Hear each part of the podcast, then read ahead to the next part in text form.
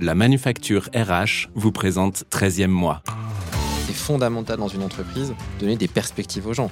Si on dit l'année prochaine, bah, ça va être tout pareil que ce que tu as fait cette année, il y en a peut-être un ou deux qui vont être contents, mais ça va être une ultra-minorité. Tu perds un potentiel, c'est catastrophique.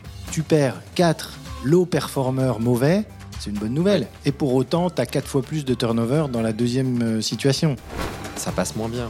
Parce que maintenant, les gens euh, relatent leurs expériences. Et Mhm. on en est qu'au stade, où on va sur des marques pour l'instant.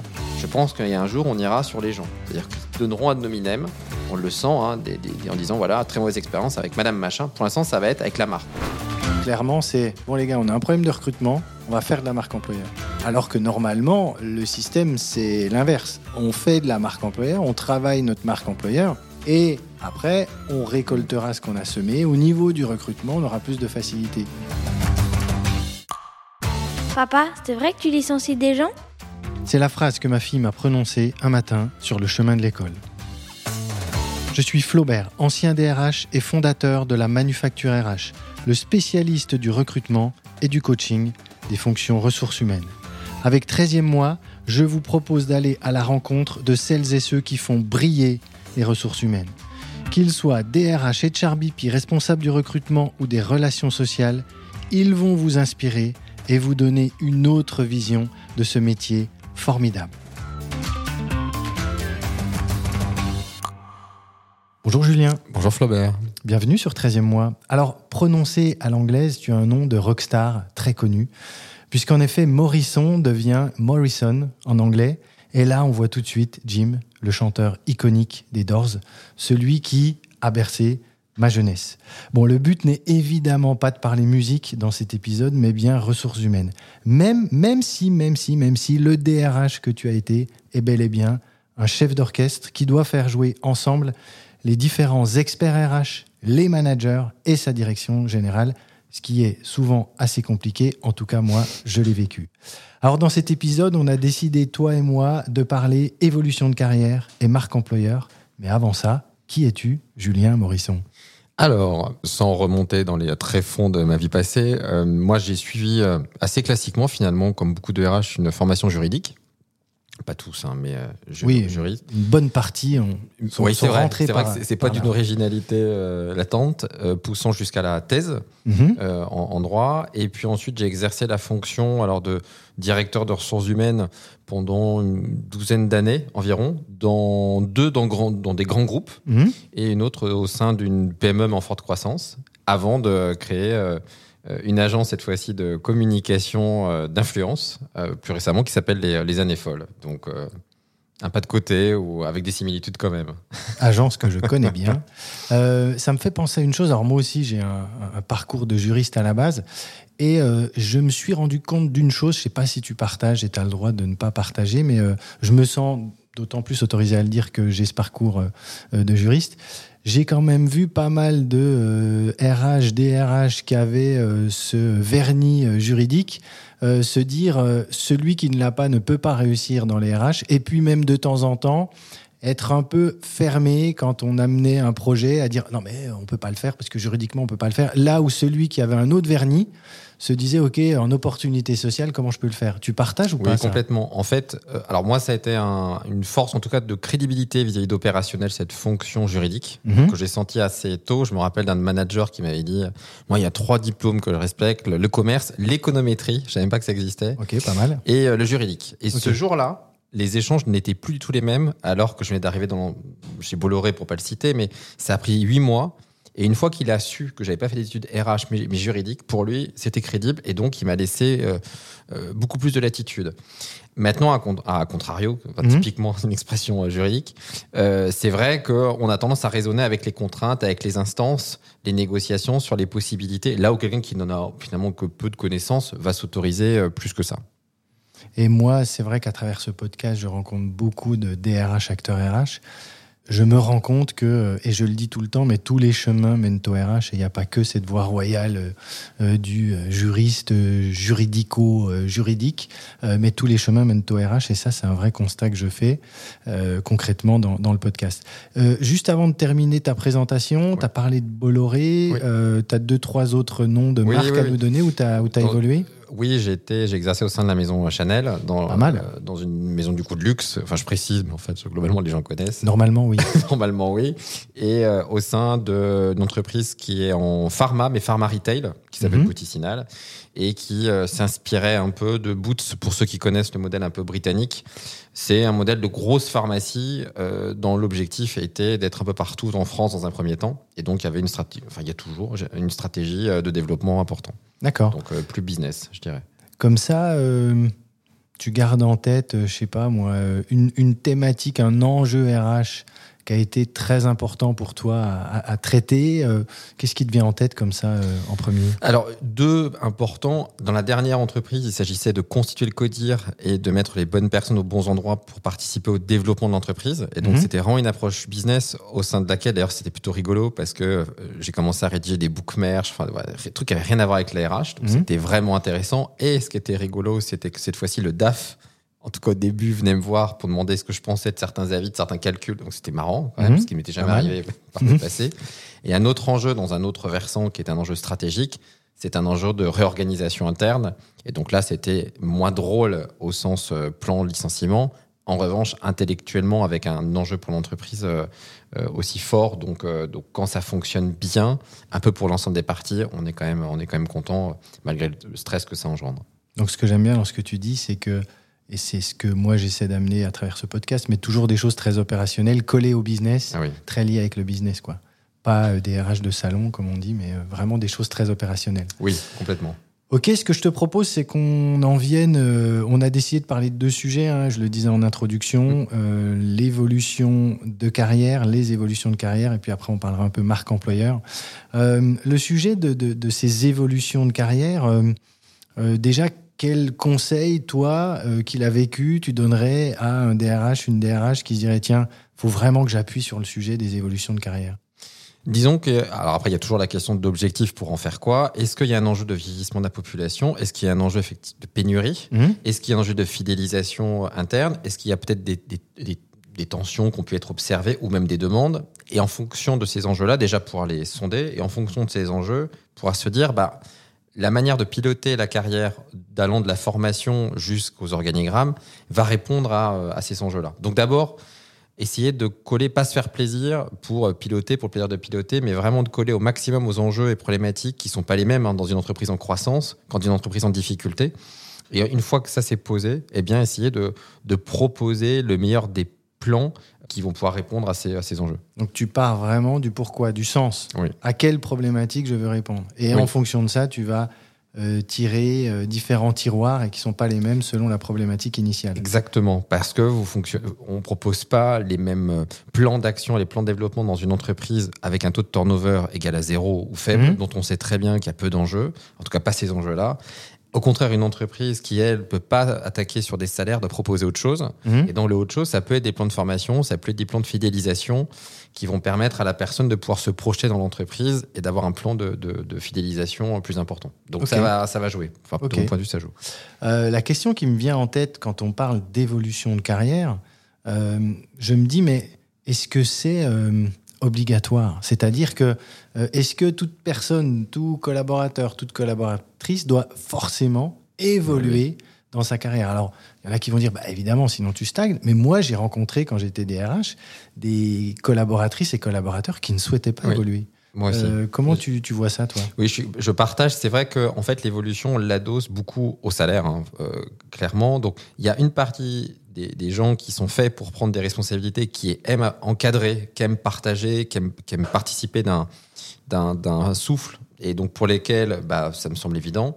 Il y en a d'autres qui avaient l'humilité de se dire, moi, encadrer 3, 4, 5 personnes, ça ne m'intéresse pas du tout. Donc, si on est dans une évolution au sens hiérarchique, il y avait des, c'était pas la majorité, euh, qui préféraient refuser euh, des plus de responsabilités parce que parfois aussi ça sous-entendait de quitter une région, de quitter un département et ils savaient qu'au bout d'un moment c'était pas possible. Donc euh, ils acceptaient le fait, j'allais dire de stagner, en tout cas de ne pas évoluer hiérarchiquement. Et du coup, nous, on avait, alors ça dépend des entreprises, essayé d'être dans des hiérarchies plus transversales, de manière à pouvoir répondre à des attentes qui sont euh, différentes en, mode un peu chef de projet.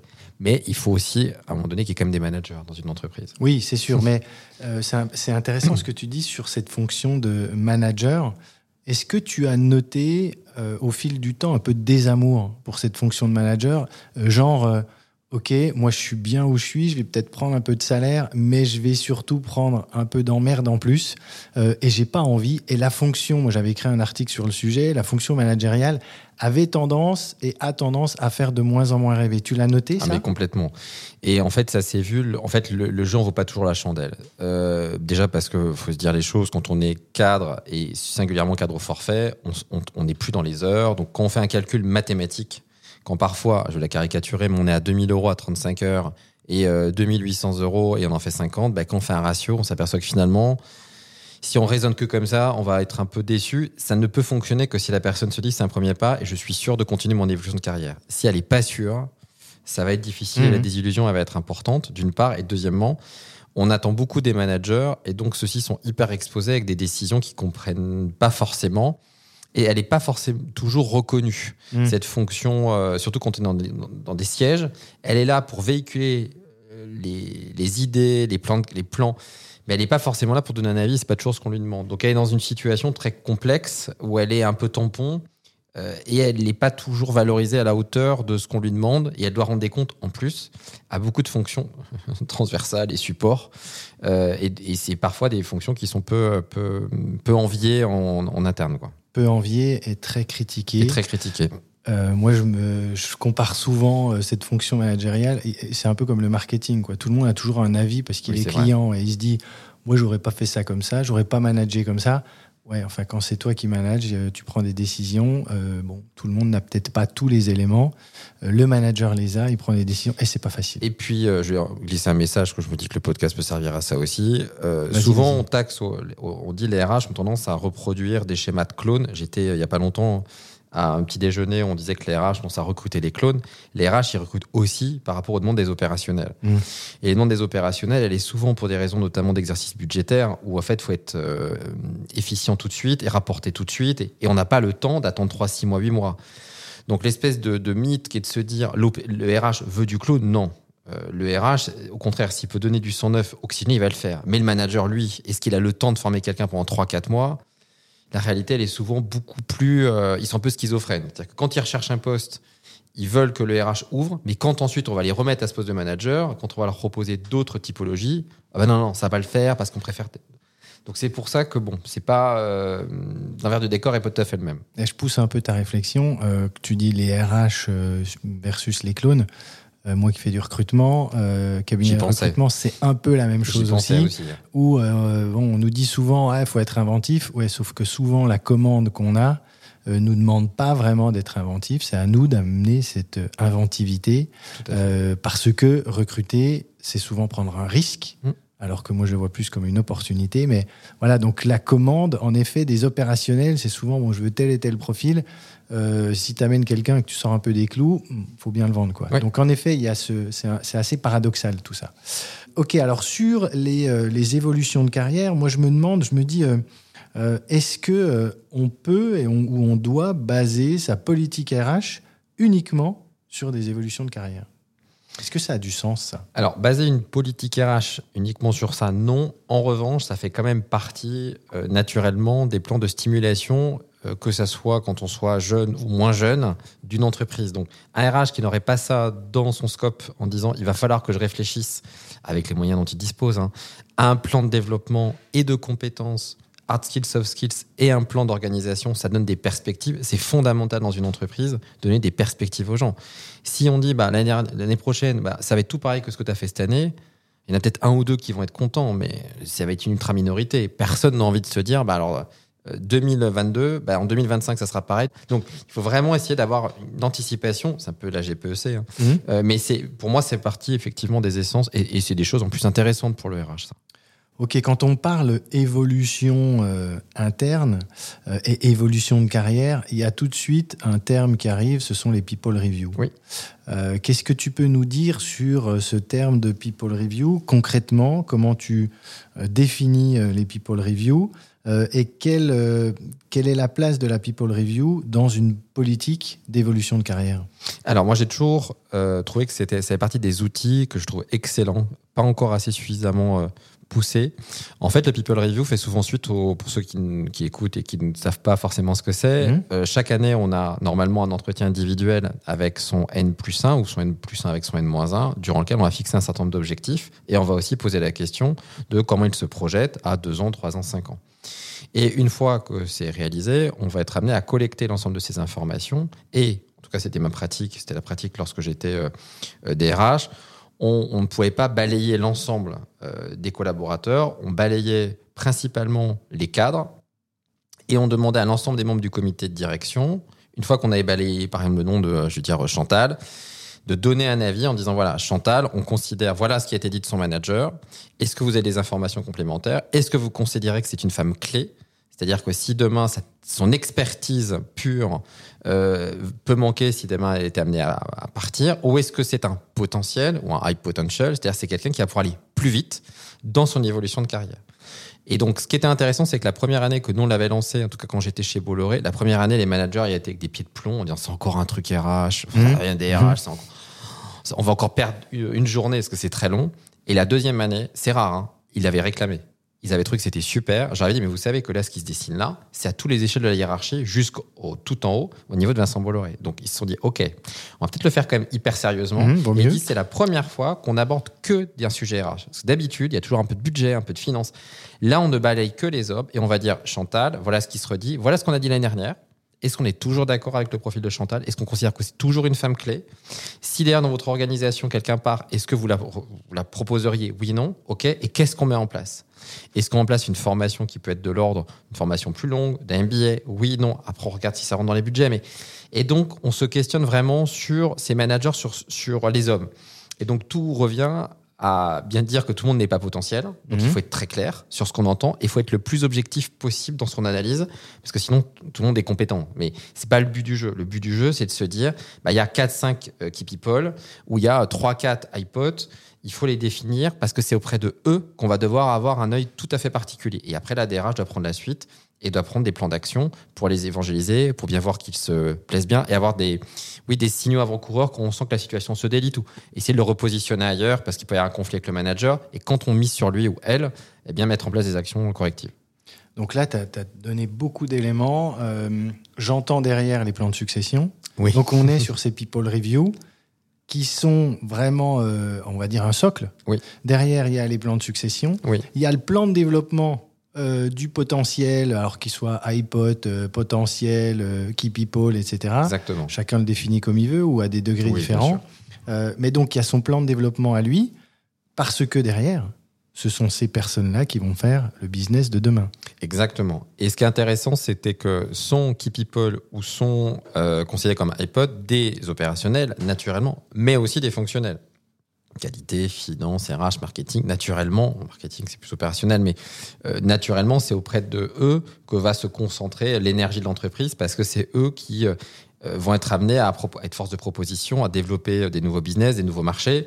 Donc il faut avoir un œil particulier et on sait aussi que la concurrence, sinon on les a repérés, peuvent être repérés par la concurrence, surtout lorsque vous êtes des fonctions commerciales Mhm. qui sont présents dans des salons, qui rapportent du business, tout se sait dans des marchés. Donc vous savez qu'ils peuvent être courtisés et que si vous le perdez ou la perdez, là, ils vont vous mettre quand même un coup euh, d'arrêt ou en tout cas une suspension. Donc euh, vraiment, c'est un vrai enjeu, euh, un vrai impact. Ce sont ces personnes qu'il faut bichonner. Exactement. Moi, je prends toujours un exemple quand on me parle du turnover. Je vais souvent challenger les gens en disant Ok, mais c'est quoi tes chiffres? Alors, Déjà, ils les connaissent pas tous.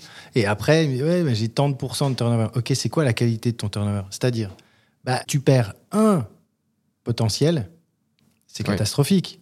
Tu perds quatre low performers mauvais, c'est une bonne nouvelle. Et pour autant, tu as quatre fois plus de turnover dans la deuxième euh, situation. Donc, c'est super important, en effet, de suivre euh, ces potentiels, de faire ces people review. euh. Ok, euh, quelles seraient comme ça, toi, est-ce que tu as deux, trois euh, bonnes pratiques à partager en matière de euh, people review euh, Comme ça, qu'est-ce qui te vient en tête Conseils très pratiques. Alors, en pratique, nous, ce qu'on faisait, c'est qu'on essayait d'anticiper au maximum parce que trouver une disponibilité d'une journée pour l'ensemble des mondes de codir, c'est pas évident. Oui. Donc, on essayait d'anticiper les choses à- avec un calendrier très prévisionnel de deux mois. Ça, c'est petit, petit 1. Ok. Deux, on étudie en amont l'ensemble des dossiers. On vient pas pour découvrir le jour J. parce que c'est quand même nécessaire Mhm. de pouvoir se, ren- se renseigner sur les antériorités, les échanges, les diplômes. On travaille un tableau structuré qu'on réutilisera. Donc on fait quelque chose. C'est une euh, matrice, quoi. Une matrice, effectivement. Idéalement pour ceux qui ont un beau SIRH de Mhm. l'utiliser, parce que maintenant c'est beaucoup développé. Et, et, euh, et sinon, un tableau Excel peut très bien faire l'affaire, euh, dans lequel on va historiser l'ensemble. Et bien écouter les éléments qui vont vous manquer le jour J. Parce que vous avez des opérationnels qui vont vous dire, bah tiens, ça, ça aurait été utile d'avoir cette information-là. Et donc, on pouvait parfois nourrir, par exemple, la maîtrise de langue. On n'était pas toujours d'accord dans ce qu'on entendait par maîtrise de langue. Bon, bah, c'est d'essayer de le construire pour qu'on parle un peu d'une voix commune. Donc ça, ça fait partie des choses euh, qu'on a calées et se donner vraiment le temps. Donc euh, nous, c'était vraiment une journée, euh, une journée complète et, et de compléter toutes les informations, puisqu'il faut avoir en tête que les people review, comme ça remonte, eh bien, le compléter dans la journée ou dans les deux jours pour que l'étape du dessus, qui est au niveau, si vous êtes au niveau du département, bah, la région, puis la région euh, le national, puisse reprendre ces éléments-là et de rééchanger avec eux pour voir s'il leur manquait des éléments ou si c'était suffisamment, euh, suffisamment clair. Donc anticiper, euh, ne pas tout découvrir le jour Oui. J, parce que sinon, j'imagine, selon le volume, c'est pas un jour, mais tu vas passer trois oui, jours. c'est ça. Et avoir un support, une matrice bon, que tu Assez, peux amender au fil des années, mais en tout cas, tu as un support de base. Exactement. Ok.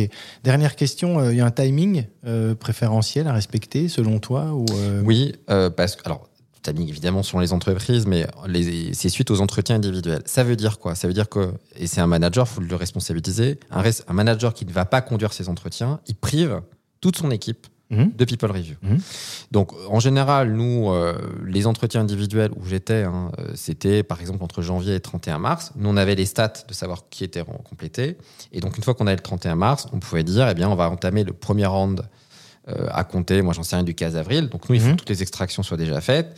On arrête la date du 20 avril euh, pour faire les échanges. Et puis, moi, je dois tout restituer au 1er mai parce que ça va jusqu'au monde. Alors, vous imaginez bien que. Ouais. Donc, en général, la deadline, ça reste quand même, ça dépend de combien de temps euh, ont les gens, les managers pour faire les, les entretiens, mais c'est quand même l'entretien individuel qui fixe, qui fixe le là et le faire dans le mois qui suit l'échéance de la rédaction, de la constitution des entretiens. Ok, donc vrai timing à respecter. En effet, faut être, faut être logique et puis euh, bien imaginer que ça prend quand même un peu de temps tout ça. Oui. Et qu'est-ce qu'on en fait derrière, quoi? Parce que si c'est pour se réunir une journée et qu'il n'y a rien derrière. euh, Alors c'est ça peut-être la, la petite frustration qui est pas tant liée au people review parce que les people review, pour donner un ordre d'idée, euh, moi sur des populations, euh, quand j'avais certains sites en local sur des 500 ou 600 personnes, on passait en people review 10% du, du- de l'effectif. Donc c'était 50-60 personnes.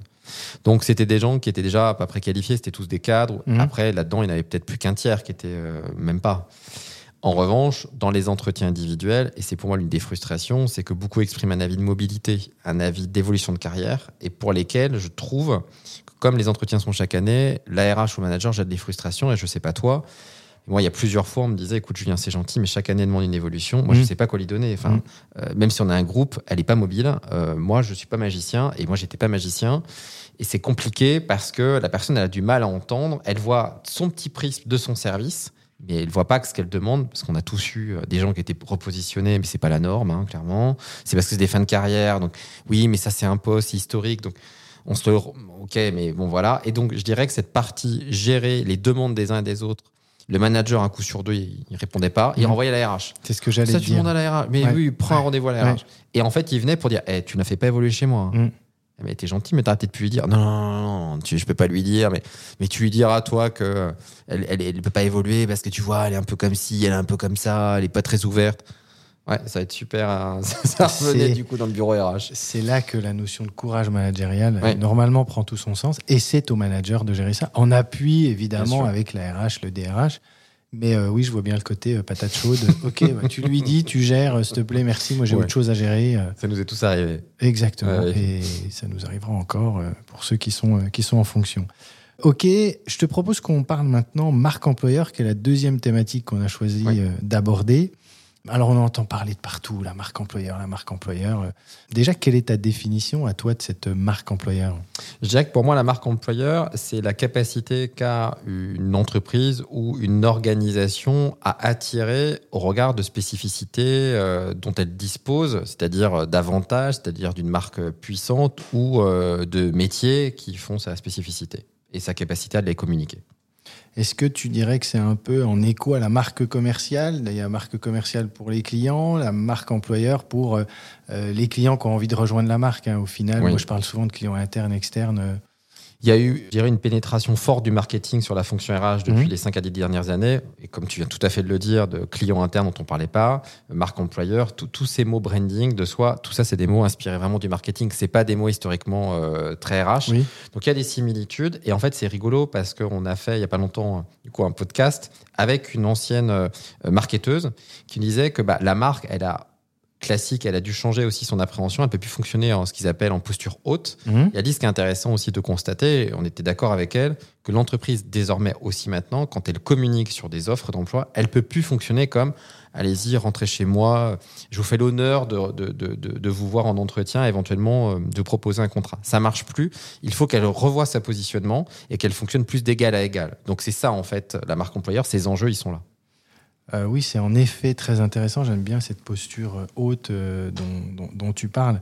Euh, moi, j'évoque toujours le, le fait que euh, un process de recrutement, c'est souvent le premier vrai contact concret entre un client externe et une marque.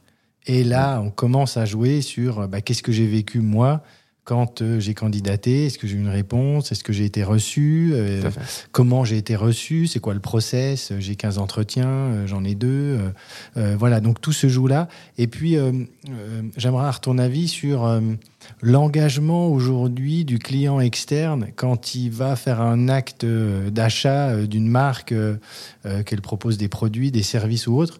Est-ce que euh, tu es d'accord avec moi je trouve que désormais, il y a un vrai, un vrai questionnement de la part de ce client qui se dit, OK, mais euh, cette boîte-là, qu'est-ce qu'elle propose à ses équipes derrière? Qu'est-ce qu'elle fait vivre à ses collaboratrices et collaborateurs? Tu, tu, tu le vois ça? alors tu mets finalement le doigt là sur euh, la transparence, ou Mhm. plus de transparence, plus d'informations, parce que le candidat a le sentiment que l'entreprise peut, ce qui n'est pas si mécanique, mais avoir de l'information sur elle, Hum euh, parce qu'en prenant des prises de référence, en ayant son CV de manière plus exhaustive, en regardant ses posts, ses publications de manière personnelle, et elle se dit mais c'est pas du tout équilibré, parce que moi il est compliqué d'avoir de l'information en interne, donc elle va essayer de les creuser. Elle va les creuser principalement comment? Par les réseaux sociaux, Mhm. ou elle va essayer de les creuser aussi par d'éventuels avis Google, où on a des sites aussi qui existent en la matière. Donc on sent qu'il y a une envie de plus de transparence, ce qui est compliqué là où l'entreprise, en tout cas moi c'est comme ça que je vivais, alors il y a une entreprise qui était très très contrôle fric, les autres l'étaient un petit peu moins, mais quand même, elle a quand même peur parce qu'on peut pas tout dire.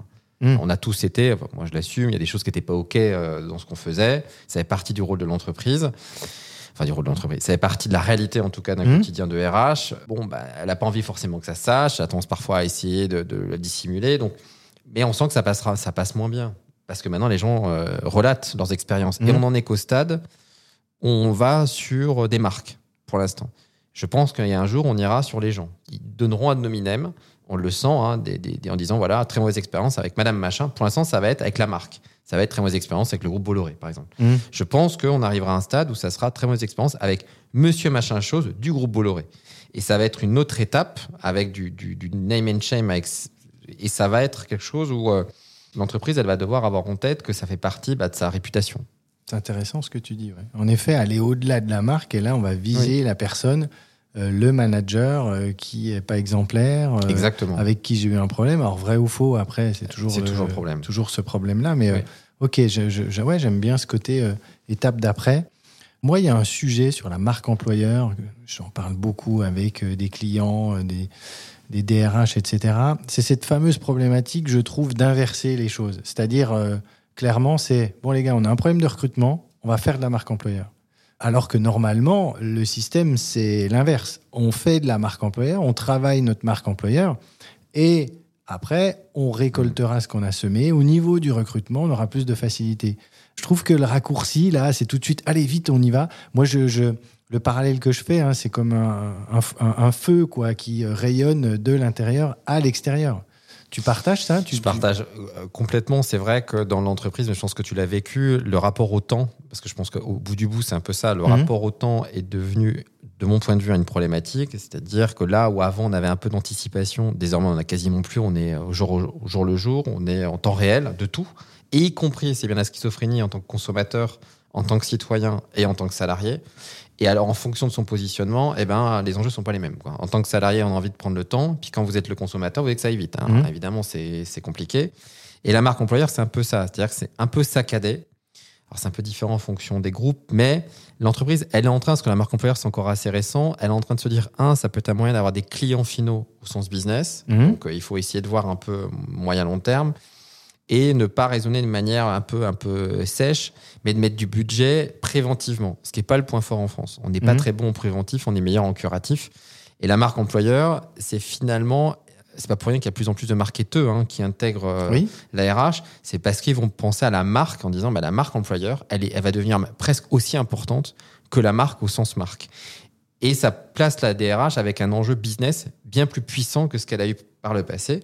Parce que si derrière on a des commentaires négatifs, c'est des commentaires négatifs où ça rejaillit sur la marque en tant que client. Et désormais, quand on a des mauvaises expériences en tant que candidat, il y a des gens qui boycottent en disant bah, désormais j'achèterai plus. On se dit ah ouais, du coup la RH, vous n'avez pas qu'un rôle maintenant de candidat. Là, vous êtes en train d'avoir des répercussions sur le business. Donc attention. Et je trouve que ça fait partie des enjeux intéressants. euh, je sais pas si j'ai complètement répondu à ta Si, question. si, mais, euh, totalement. Et, et j'étais en train de me dire, en fait, on a souvent parlé de la DRH comme business partner. Bah, là, on pousse encore le curseur un peu plus loin. Et d'ailleurs, dans de plus en plus de directions des ressources humaines de grandes entreprises, il y a un patron, une patronne de la marque employeur qui vient euh, vraiment travailler ce sujet. Complètement. Alors moi, je vois ça d'un bon oeil parce que je me dis, OK, au moins, au moins on met quelqu'un en place qui va gérer ça, plutôt que euh, en COMEX de dire au DRH, tiens, il faut faire de la marque employeur parce que, écoute, euh, lui, nous dit qu'on a un problème de recrutement. Quoi. Où là, tu es plutôt démuni Oui. et euh, tu euh, avances pas forcément euh, dans le bon sens. Et justement, si on pousse un peu plus loin, c'est quoi pour toi le rôle euh, d'un DRH ou d'une DRH sur la marque employeur? Quelles actions elle doit mettre en place? Et c'est quelqu'un qui doit piloter tout ça? Oui, pour moi, c'est quelqu'un qui, doit- s'y intéresser. Parce que quand on parle, de- vous avez, il y a des RH qui vont dire, mais moi c'est pas de l'humain, une marque c'est pas un humain, donc c'est moins mon scope. Alors que, bah, en fait, en filigrane quand même, si. Mm. Je parle pas des DRH techniques. Moi, j'avais tendance à être assez technique. J'ai toujours aimé le développement, mais quand même. Et donc, elle doit se dire qu'on est dans un monde qui bouge et donc la fonction bouge. C'est pas évident. Y Mhm. compris pour beaucoup de RH qui font quand même beaucoup d'administratifs, mais dans des grands groupes. Donc, essayer de prendre sous le scope stratégiquement la RH, parce que le risque, c'est naturellement que le marketing, au bout d'un moment, coiffe, mais sans pour discuter euh, un peu de l'avenir HR. Euh, donc, c'est d'avoir concrètement en faire un enjeu euh, business de mesurabilité hein, Mhm. euh, et de retravailler la manière de rédiger les annonces, de retravailler la manière de piloter aussi ces actions de, de formation, la manière aussi de faire communiquer des actions internes de l'entreprise, aussi bien en com interne, de ce qui est fait par la RH. La, RH en général n'est pas bonne en communication interne, donc elle fait des choses que personne ne connaît, donc c'est Mhm. quand même un fiasco euh, total. Et deuxièmement, de se réapproprier des sujets. Moi, je suis parfois atterré d'entendre des RH qui se disent, mais tu sais, moi, les réseaux sociaux, sauf que désormais, quelle entreprise qui peut se passer des réseaux sociaux? Enfin, aucune. C'est comme si quelqu'un disait, tu sais, moi, Internet, je suis pas sûr. Je, Internet, euh, on va y réfléchir. Ouais, mais ça, on ne demande pas ton avis, en fait, c'est là. Donc, soit tu décides de prendre le prend et d'en faire quelque chose au niveau business, au niveau marque employeur, c'est-à-dire recrutement, comment je réponds? Mhm. On a des quelques entreprises qui ont pris parti de répondre aux commentaires, de dire j'ai essayé de candidater, ah désolé, comme une marque en fait, et de se dire ça c'est nous qui allons répondre, c'est la RH. Et pour le moment, je trouve que c'est- on n'en est pas encore complètement, euh, complètement là, et on, on a une euh, volonté désormais de marques qui, qui postent un peu en interne leur communication, je trouve Mhm. ça très bien, mais qui vont pas encore prendre le coup de répondre aux commentaires, d'interagir. Après, il y a des postures de maisons de luxe qui de toutes elles ne répondent à rien. C'est un Mhm. parti pris de marque de répondre à rien. Bon, moi, c'est voilà, c'est leur positionnement. Il y en a d'autres, de mon point de vue, elles devraient au contraire répondre, quitte à faire des smileys. Enfin, peu importe, elles trouvent le ton, mais d'essayer d'avoir cette première connexion qui donne une marque plus humanisée. J'avais euh, en tête là le TripAdvisor. C'est Oui. un, peu, un peu ce principe-là, quoi. C'est-à-dire que, ok, je mets un commentaire, bah après tu vois euh, ça. le restaurateur, l'hôtelier qui dit ah, désolé de l'expérience que vous avez vécue. Euh, bon, on vous a contacté. Enfin, c'est un peu la même chose là. Tout à fait. Et, et c'est marrant ce que tu dis, ça me fait penser à une chose. Récemment, j'ai fait un post, je suis en train de rechercher un, un DRH pour un de mes clients. J'ai constaté que beaucoup de DRH avaient un profil inexistant, voire à Mhm. minima, euh, et que de toute façon, très peu étaient ceux qui communiquaient sur LinkedIn euh, avec des posts à eux. hein. J'entends euh, pas juste je repousse un post, mais je crée du contenu et je parle de ce que je vis, de ma boîte, etc. Il y en a très peu Très à faire peu. ça. Alors, euh, euh, on a échangé hein, autour de ce poste-là. Certains m'ont dit oui, mais parce qu'en fait, euh, les DRH peuvent avoir en effet un peu peur du retour de bâton. euh, euh, qu'il peut y avoir Oui. sur les réseaux sociaux. Non, mais c'est vrai, c'est vrai qu'il peut y avoir des retours de bâton. Il y en a aussi beaucoup qui se sont dit, mais c'est comme un peu le réseau. Pour Mhm. beaucoup, réseaux sociaux et réseaux physiques, je n'en ai pas besoin parce que je ne suis pas à la recherche d'un job. Beaucoup encore raisonnent de la sorte, donc j'ai pas besoin de communiquer. Mhm. Je- et quand ils en ont besoin, c'est un peu tard en fait. Mhm. C'est pas. Donc il y y, a tout ce volet-là. Deux. Des personnes, mais c'est pas la majorité qui vont se dire, ben, pour vivre heureux, vivons cachés, comme ça je ne m'expose pas. Sauf que du coup, soit si c'est un enjeu business, c'est comme si moi je commercialisais une marque de produit et je disais, j'en parle pas. Mhm. Au pire, si les gens tombent dessus, c'est super. Et s'ils aiment pas, bah, bah oui, mais d'accord, mais qui fait ça en fait? Donc, euh, mais on est dans une approche cette fois-ci, de mon point de vue, très business. Moi, je challenge beaucoup cette notion de business partner que j'ai pas forcément considéré chez les RH. Pour moi, les RH, c'est pas des grands business partners. Mhm. Et derrière, si on vend une marque et qu'on se dit, bah voilà, moi, je suis dépositaire de la marque sur la partie candidature, il va falloir que j'assume. Et oui, ça veut dire de prendre la parole, de communiquer, de présenter ce qu'on fait et pas toujours de me réfugier. Et ça fait partie de l'attractivité. Et tant mieux si je participe aux ventes de la marque. Tant mieux si derrière on récupère des marchés. Tant mieux si on a fait de la presse. Je vais contribuer à mon, à mon niveau, à moi, au rayonnement de la marque. Pour l'instant, c'est pas la majorité euh, des, des- des entreprises. On sent qu'avec la nouvelle génération, moi c'est sent que je, je- on voit hein, avec des startups avec lesquelles on collabore, les RH prennent plus le lead. Mhm. On sent vraiment. Mhm. Ils vont travailler avec le marketing, mais ils disent c'est nous.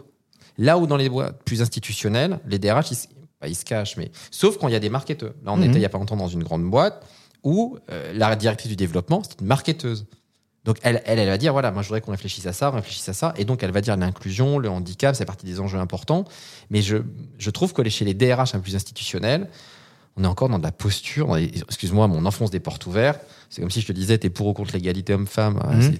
Je trouve qu'on est encore dans les trucs. euh, pff, Ouais, qui un sont peu, un peu euh, des. Pour moi, pour moi, c'est ça a 15 ans de retard, quoi, clairement. Et c'est marrant, à travers ce poste, j'avais proposé euh, de dire bah, si vous avez besoin de conseils comme ça, euh, pro bono, euh, sympathiquement, euh, sur le fait que vous avez envie de prendre la parole, vous, des RH euh, sur LinkedIn, n'hésitez pas. J'ai eu quelques retours. Ah, bah oui, ça peut m'intéresser, etc. Ah. Donc, comme quoi, il y a, y a un besoin, une demande. Le lien est fait, à mon sens, avec, euh, avec les années folles. Oui. Euh, je pense que voilà, tu peux nous expliquer un peu euh, ce que ce que vous proposez et justement dans euh, ce côté réseaux sociaux. Complètement. En fait, les années folles, c'est une agence de communication d'influence où on crée des collaborations entre des marques, des entreprises qui ont besoin d'avoir de la visibilité sur LinkedIn pour leur marque employeur, mais pas que aussi, pour Mhm. euh, leur business, pour euh, montrer des nouvelles solutions aussi IT, et des euh, créateurs de contenu qui ont une communauté, une communauté euh, nichée, alors notamment la tienne, suivie beaucoup par naturellement les membres de la communauté RH, mais parfois ça peut être des personnes suivies par des start d'autres par des personnes en situation de handicap. Et donc nous, on va créer des histoires qui sont soit des interviews des posts pour apporter cette visibilité plus authentique mhm. que la marque ne se sent pas de faire en fait. La difficulté de la marque, c'est de dire moi je sais pas parler. Et c'est souvent ce qui ressort, dire moi je sais pas utiliser les réseaux sociaux, je sais pas communiquer. Donc en travaillant avec un créateur de contenu qui lui sait comment s'adresser à sa communauté, sait comment communiquer sur LinkedIn, on va pouvoir apporter toute une visibilité de gens, tout euh, un panel de personnes qui spontanément n'auraient pas été voir la marque si, y avait, si le créateur de contenu n'en avait pas parlé. Et donc oui, c'est vrai que là où c'est rigolo, c'est qu'un ancien euh, DRH qui travaille dans la communication, euh, il n'y en a pas beaucoup, donc ça Mhm. les amuse euh, souvent quand- parce qu'il y a beaucoup de personnes qui s'intéressent à la marque employeur. Donc quand j'expose que j'ai été directeur RH pendant euh, de nombreuses années, Bon, bah, du coup, les conseils sont pragmatiques parce que parfois, il y a des conseils qui sont juridiques, des conseils euh, effectivement techniques. Et on va essayer de nourrir la marque avec quelque chose de pratico-pratique. Et ce qu'on essaie de faire, c'est de, que la marque soit le plus authentique possible, qu'elle accepte aussi, et c'est difficile, hein, euh, c'est euh, les défauts. Exemple, si on a une marque qui est dans le retail où où on est debout, c'est pas problématique de dire voilà, dans ce poste-là, il faut être debout, mais voilà ce qu'on a mis en place. Or, assez vite, les marques vont dire non, mais ça, on va pas en parler. Donc, nous, notre Mm. combat, modestement, c'est de dire si vous montrez une photo idéalisée, comme j'aime dire Emily in Paris, je suis très Emily in Paris sur beaucoup de publications que je fais actuellement, ça existe, mais ça existe pour 5%. 95% des gens qui vont venir à Paris vont dire mais le quotidien, mon quotidien, moi, c'est pas du tout le quotidien d'Emily in Paris. Mhm. Donc tout va dire, et, et c'est pas pour autant que le 18e, le 19e arrondissement n'a pas ses charmes. Mais il faut dire que Paris, ce n'est pas que des quartiers entre Saint-Germain-des-Prés et le Marais, c'est pas vrai. Ça, c'est ça, Emily in Paris, pour ceux qui connaissent pas. Oui, c'est une, série, oui, une série, une jeune américaine découvre, euh, qui est dans la pub, qui découvre un peu Paris parce qu'elle y est mutée, et en fait, on aperçoit qu'elle est en, en vêtements de haute couture et qu'elle traverse alternativement euh, notre, enfin, le quartier de Notre-Dame, Saint-Germain-des-Prés, euh, le Marais. De temps en temps, elle s'arrête au Louvre avec des tenues absolument improbables et une vie extraordinaire en étant, je vais pas dire euh, community manager, mais presque, Mhm. truc absolument pas crédible. Ok. Donc, euh, C'est et ça veut pas dire qu'il n'y en a pas qui vivent pas cette vie. Ça veut juste dire que quelqu'un qui ne connaîtrait pas Paris, qui va le découvrir par ce biais, va se dire mais c'est fake en fait, ça n'existe pas. Ça existe, mais pour une petite partie. Bah, là, l'entreprise, c'est d'essayer de lui dire vous avez forcément des aspérités, essayez d'en faire quelque chose, Mmh. assumez-les. Alors évidemment, si vous me dites, bah alors nous on paye très mal, bon, on va peut-être pas dire ça comme ça.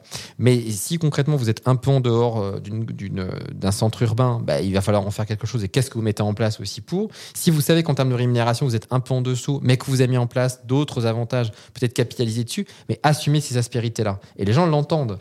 C'est quand on fait qu'une jolie histoire que ça devient bullshit en fait. C'est ce- quand on dit c'est du bullshit, c'est du greenwashing, c'est du RH washing.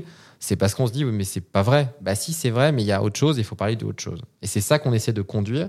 Et quand on dit de respecter la ligne éditoriale du créateur de contenu, bah, le créateur de contenu, parfois, euh, on, on- on les a hein, au téléphone, dire, non, mais ça, c'est pas que vrai. Enfin, Julien, je peux pas dire ça. Euh, bah, dans ces cas-là, on retravaille la copie. Mhm. C'est le cas avec une startup il y a pas longtemps. Elle a dit, excuse-moi, c'est vraiment, on enfonce des portes ouvertes, c'est pas très intéressant. On la retravaille avec la marque. Bon, et ben c'est intéressant aussi pour la marque, je trouve, de pouvoir avancer sur ça. Et pour la marque employeur. Exactement. Ok, génial. Eh ben écoute, merci beaucoup, Julien. Je pense qu'on a Merci fait un beau petit tour là de, de, de sujets et thématiques RH. Euh, tu ne couperas pas euh, les trois questions euh, finales que j'ai l'habitude de poser à mes invités. La première, c'est quel conseil, pluriel, singulier, tu donnerais au jeune Julien, 25 ans, qui débuterait ou souhaiterait débuter sa carrière dans les RH d'être un peu moins spontané euh, au démarrage, euh, parce qu'évidemment, après j'ai grandi euh, naturellement, et de mesurer ce que c'est, ce que veut dire avoir un sens politique, Ah, important dans les RH quand même. fondamental dans les RH, et surtout quand on est dans un siège. D'accord, ok. Bah, un bon entendeur. Un livre que tu euh, emmènes sur une île déserte, c'est lequel? C'est sûr que ça sera un livre historique, Mhm. et ça risquera d'être un livre entre le euh, 17e et 18e siècle. Très bien. Et donc, beau programme. Allez, dernière question. Une personne que tu me recommandes de, de podcaster, euh, consacrer un épisode et qui évolue dans les RH Eh ben, typiquement, mon ancien DRH quand j'étais euh, au sein du groupe Bolloré, qui s'appelle Antoine Dickmans, et avec qui j'ai passé des euh, super années très riches d'enseignement, et, euh, et qui sera, je suis sûr, ravi de pouvoir être podcasté. Eh ben écoute, merci beaucoup Julien et puis ben, à bientôt pour de nouvelles aventures. Merci beaucoup. Au revoir. Au revoir.